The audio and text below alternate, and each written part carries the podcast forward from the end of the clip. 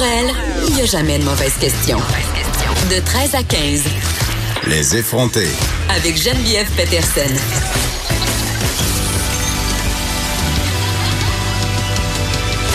Cube Radio. Coucou, bonjour, bonjour, bon après-midi à vous tous. On entre dans le dernier mille, dernier mile de la dernière semaine de la programmation estivale de Cube Radio. Et oui, déjà, et c'est moi, Vanessa Destinée, qui aura le plaisir de vous accompagner aux effrontés jusqu'à vendredi. La Peterson est en vacances au Mexique avec la petite famille. Et si je me fie à ses stories Instagram, ça a l'air de tellement, mais tellement mieux se passer que son séjour en Jamaïque. Là. Il n'y a aucun caca nerveux qui a été répertorié, aucune crise de diva en lien avec son tout inclus. Peut-être que cette année, hein, de se retrouver en une sur le site de la clique du plateau. Ou peut-être qu'elle a décidé de laisser le privilège de faire des crises à ses enfants parce qu'à 36 ans, euh, une crise, ça passe moins bien. Puis en plus, ça fait des rides là au niveau du front. Fait que euh, tu vas slacker sur tes dépenses de Botox. Geneviève, si tu apprends à te détendre, ma chère, who knows? Reviens-nous bien bronzé, bien détendu. En attendant, je continue à vivre à travers toi, à travers les images paradisiaques que tu nous envoies du Mexique sur Instagram. C'est assez, euh, il suffit. Je vais pas passer toute l'émission, ne vous inquiétez pas, à parler de la déesse des mouches à feu. Quand elle est partie, je danse, c'est le party. On va parler de moi et de mon co-animateur du jour, l'insaisissable Michael Détrempe, tombeur de ces dames, propriétaire de Pitbull. Memphis de son prénom et accessoirement chef de marque pour porte-monnaie. La marque qui, qui fait quoi déjà, Michael? On parle d'argent. Ah oui, c'est ça. Vous parlez d'argent aux jeunes et aux moins jeunes sur le site du Journal de Montréal. Comment ça va, Michael? Ça va extrêmement bien. Ben, ça paraît. Je te regarde, t'as l'air bien, justement, frais et dispo. Est-ce que tu aurais changé quelque chose? Je Là, je parle pas de la moustache, là, qui fait un peu porn star, là.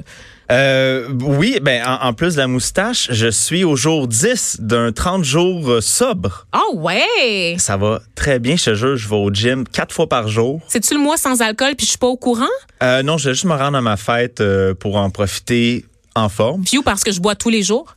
Puis, euh, puis sais-tu, hier j'ai eu une date Hein? sans alcool et j'ai réussi à avoir du plaisir. Ben moi, je veux pas savoir, là, je veux pas que tu me parles de ta consommation d'alcool durant la date, je veux que tu me parles de la date en tant que telle. Non, mais justement, il n'y en a pas eu de consommation euh, d'alcool, donc on a réussi à avoir une conversation pendant trois heures de temps et qui qu'elle pas a été lubrifiée par l'alcool. Lubrifié par l'alcool, on dirait que je suis pas bien. Ouais, euh, C'est-tu le meilleur choix de mots que tu pouvais choisir pour décrire une première date? tu me connais. Oui. Effectivement, insaisissable, dis-je. Écoute, Michael, euh, durant cette première date, donc, tu as pu parler euh, à mademoiselle, madame. Oui.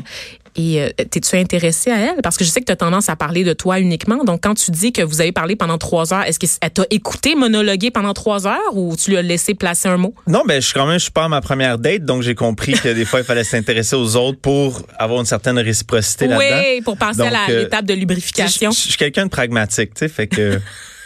OK, c'est super. Tu me demandes pas comment je vais, moi, Michael? Mais toi, comment tu vas? Ben écoute, je suis tellement heureuse parce que crise du logement est résorbée, en tout cas dans mon cas, parce que c'est pas vrai pour les familles qui sont encore à la rue au moment où on se parle, Michael. Euh, C'est, vraiment, ça se poursuit encore la crise du logement un peu partout au Québec. Mais toi, t'as trouvé de quoi de beau? J'ai trouvé quelque chose qui fait mon affaire, un 2,5 à 785 dollars. Euh, c'est pas la peine, chers auditeurs qui habitez en région, de me rappeler que vous pouvez vous louer une maison complète avec cour arrière et piscine creusée pour ce montant-là par mois. Je le sais déjà, mais malheureusement, j'ai fait le choix de vivre à Montréal. C'est là qu'il y a de la job pour les ethnies comme, comme moi.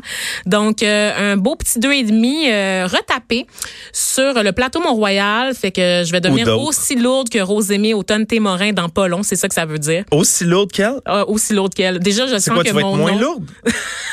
Non. OK.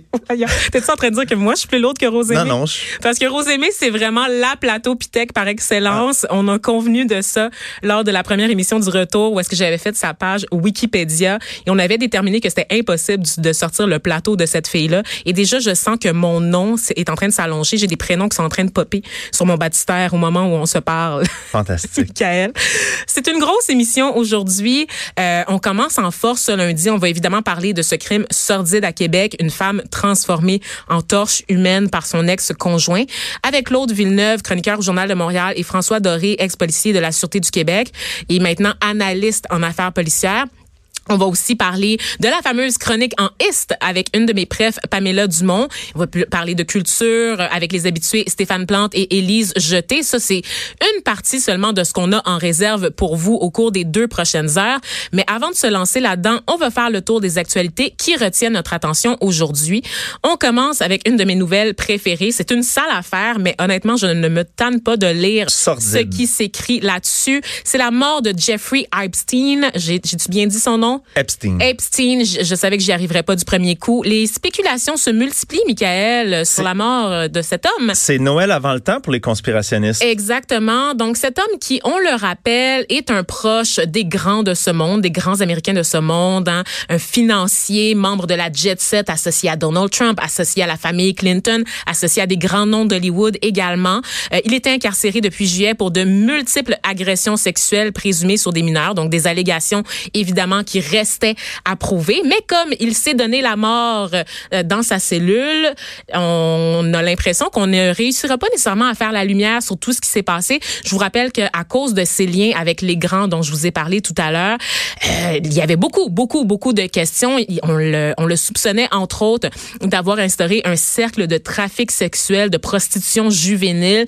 Donc vraiment une affaire, là, on, dirait un épisode de True Detective, vraiment. là. En fait, il y a vraiment la totale, c'est le cocktail parfait pour euh, pour des conspirations. Tu sais, je veux dire, t'as as des gens puissants, t'as de l'argent euh, en masse, t'as des pratiques sexuelles, on va dire déviantes, et, ben, criminelles, ben, disons-le. ça va être ben, criminel le mot quand on parle de mineurs, Michael. Effectivement, ben c'est aussi déviant et criminel. Ça peut un empêche pas l'autre, mais t'as as le cocktail parfait pour euh, pour partir sur plein de théories. Grosse affaire de mœurs puis de sexe comme on les aime aux États-Unis, c'est gras, c'est juteux et en plus ça vient de prendre une tournure inattendue avec son décès qui a été constaté samedi. On l'a retrouvé sans vie là, dans sa cellule et là, ça soulève tout plein de questions parce que comment ça se fait qu'un homme qui était aussi surveillé, cet homme qui était sur la sellette en attente de son procès, en attente aussi de témoignages de tout plein de témoins dans cette affaire de cercle sexuel, a pu se donner la mort dans sa cellule. Comment ça se fait qu'il était pas plus surveillé que ça?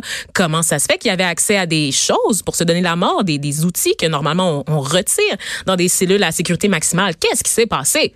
Mais surtout, euh, je crois qu'on on, dit qu'il était sur euh, le suicide watch. Comment on dit ça en français? Donc, la garde suicidaire? Les gens qu'on surveille de près parce qu'ils posent un risque de se suicider. C'est ça. Bon. C'est beau le français. Hein? Donc, il était sur le suicide watch jusqu'à tout récemment parce qu'il y avait déjà eu une tentative, on dit, il y a peut-être euh, quelques semaines. Donc là, il y a un million de questions euh, auxquelles on n'aura sûrement pas de réponse, mais un film de Oliver Stone, peut-être un jour, qui va essayer de...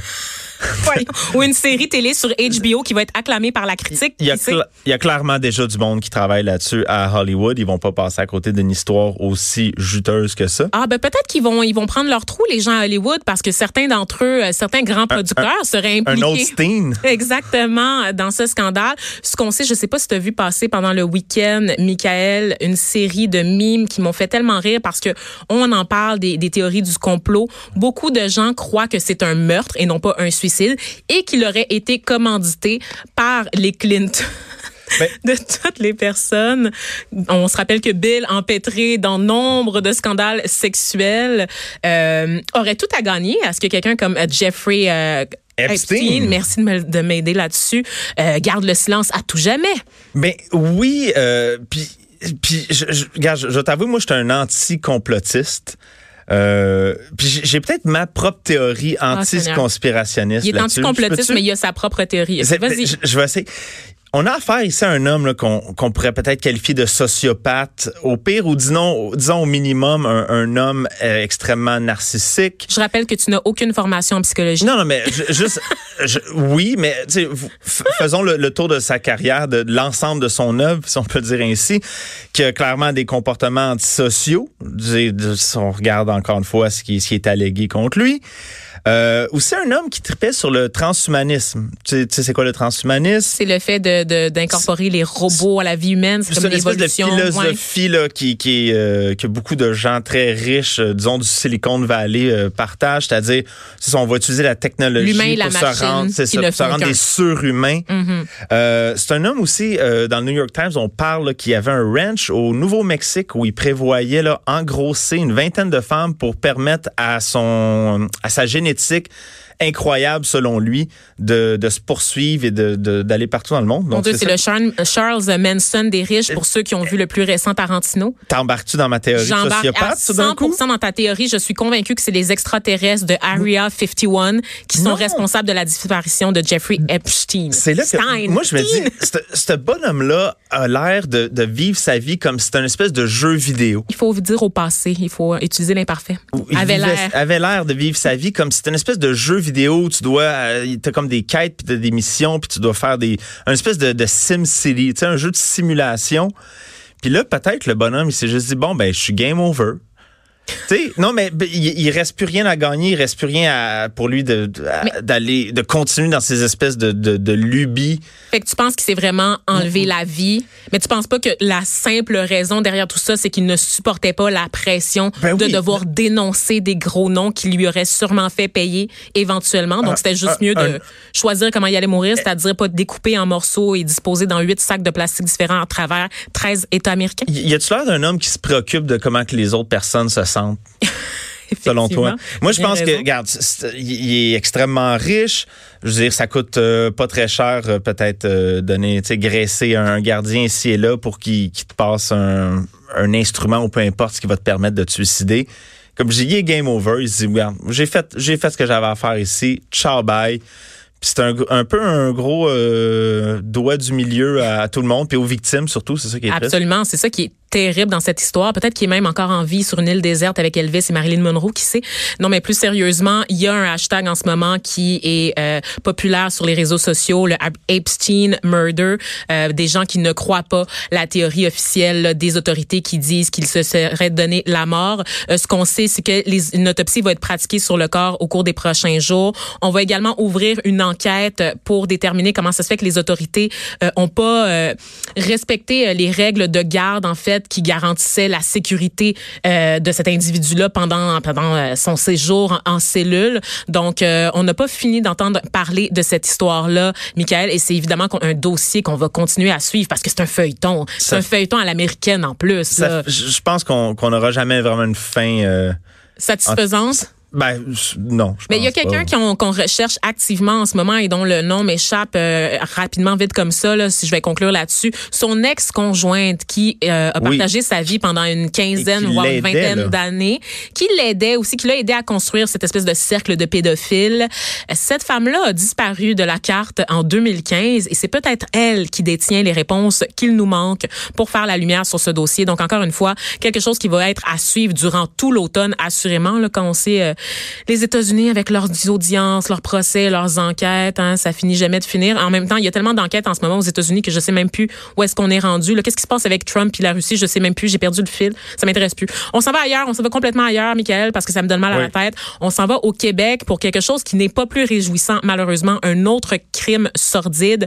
T'as vu euh, passer cette nouvelle. C'est impossible de l'avoir manqué.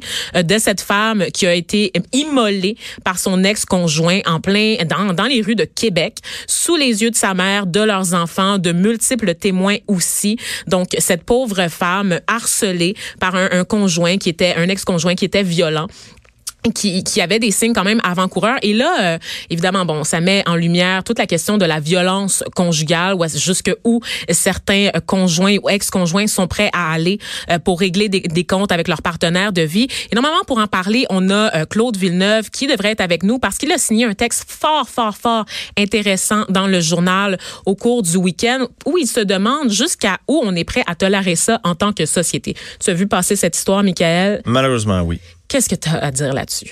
Euh, Qu'est-ce qu'on peut dire là-dessus? Qu'est-ce qu'il y a à rajouter? À chaque deux mois, chaque mois, il y a une histoire de violence conjugale. Il y a une femme qui souffre, qui est mutilée, qui est, qui est tuée par un ex-conjoint violent. Et on dirait que on n'est pas capable d'intervenir en tant que société. Tu, tu me vois sans mots. Qu'est-ce que- qu'est-ce qui- qu'est-ce qu'il y a à dire sur, sur ce sujet-là, à part que c'est dégueulasse? C'est dégueulasse. faut que ça arrête, mais comme tu dis, qu'est-ce qu'on peut faire pour ça arrête? C'est terrible parce que, bon, on le sait que le gouvernement du Québec a lancé euh, en 2018 une commission, un comité spécial politique pour euh, débloquer une espèce de plan structurel pour les cinq prochaines années en ce qui a trait à la violence conjugale. Ils ont nommé en tête de, de, cette, de ce comité-là de politique euh, la coroner en chef du Québec qui devait présider avec des réseaux de femmes, des réseaux d'entraide, la Sûreté du Québec aussi. Donc, plein de comités qui devaient établir un plan d'action pour le gouvernement. Ce qu'il en ressort, évidemment, c'est qu'il faut donner énormément de soutien aux victimes, donc augmenter les fonds, les ressources pour les maisons euh, de femmes, donc les, les, les abris pour les femmes violentées. Par contre, je veux bien mais me semble que la priorité, c'est la prévention, c'est le dépistage des cas de violence puis la prévention. Oui, ben, comme tu dis, le, refuge, c'est après coup, mm-hmm. euh, malheureusement. Puis c'est sûr, il en faut, mais c'est après coup. C'est comment qu'on fait aussi pour aller rejoindre ces femmes-là qui, euh, qui sont dans ces situations-là, parce que tu as beau avoir un refuge, as beau être au coin de la rue, si tu dans cette situation-là, tu vas pas nécessairement, t'es pas nécessairement psychologiquement apte à t'y rendre euh, puis à profiter de ces, ces ressources-là pour, pour te sortir de cette situation-là comme je dis, tu sais, peut-être euh, je suis un peu fataliste là-dessus, mais des fois, ça se demandait si c'est pas un problème qui qu'on pourra difficilement enrayer. Euh. Mais écoute, moi, la question, tu me dis comment est-ce qu'on fait pour rejoindre ces femmes-là? Moi, quand je parle, je pense de, à prévention et à dépistage. Moi, je pense aux hommes violents. Comment est-ce qu'on fait pour aller rejoindre les hommes? Parce que de mettre le fardeau de la violence conjugale sur la victime, ça n'a pas de bon sens. Qu'est-ce qui sont, où sont-elles ces ressources qui viennent en aide aux hommes violents pour éviter que des tragédies comme ça, des actes tristes, immondes comme ça se produisent au quotidien?